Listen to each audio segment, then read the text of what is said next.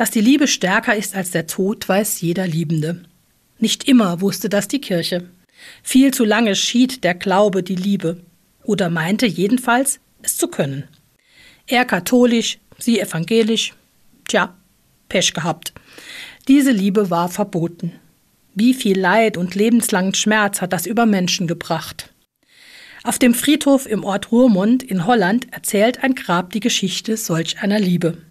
Der Liebe zwischen Josephina van Efferten, einer Dame aus adligem katholischem Haus, und Jakob van Gorkum, eines evangelischen Oberst der Kavallerie. War schon die Heirat eines adligen katholischen Fräuleins mit einem bürgerlichen evangelischen Soldaten ein Ärgernis, so war es das im Tod noch viel mehr, denn die beiden konnten nicht in einem Grab begraben werden.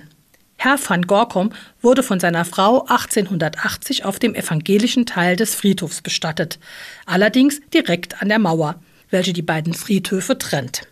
Acht Jahre später, als seine Frau ihm folgte, wurde sie an eben dieser Mauer Kopf an Kopf zu ihrem Ehemann auf dem katholischen Teil des Friedhofs bestattet. Das Ehepaar hatte verfügt, dass ihre beiden Grabsteine bis über die trennende Mauer hochgezogen werden sollten. Über die Mauer hinweg reichen sich die Liebenden nun ihre in Stein geformten Hände. Ein bewegendes Bild. Allen Trennungsbemühungen zum Trotz sind die Liebenden im Tod vereint. Die Liebe ist nicht nur stärker als alle Regelungen und Verbote, sie ist auch stärker als der Tod.